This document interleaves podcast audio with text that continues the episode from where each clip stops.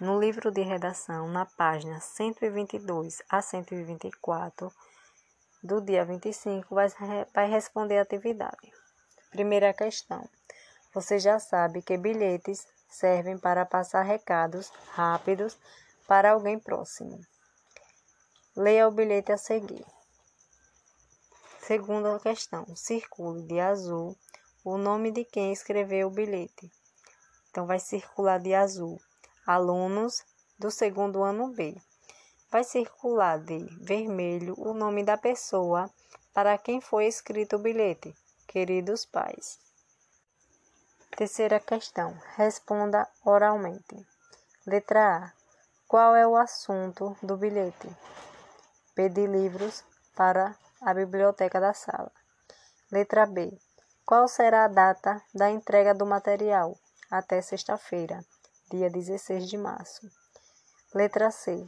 Essa informação é importante? Por quê? Sim, pois sem ela os pais não saberão o prazo de entrega do material. Letra D. Qual é a data do bilhete? 3 de 2 de 2012. Quarta questão. Releia a despedida do bilhete. Qual das despedidas foi escrita em linguagem informal, parecida com a que usamos no dia a dia com quem temos proximidade? Marca um X em. Contamos com vocês. Beijos. Alunos do segundo ano B, 3 de 2 de 2012. Responda, na sua opinião, a despedida informal foi adequada no bilhete aos pais? Por quê? Foi adequada, pois se trata dos filhos para seus pais, ou seja, entre pessoas próximas. Quinta questão.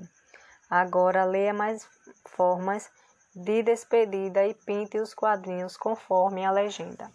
Em relação ao destinatário, o remetente vai pintar de vermelho pessoa próxima.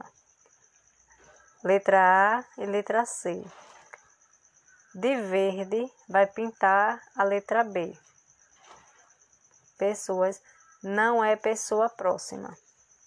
Agora responde.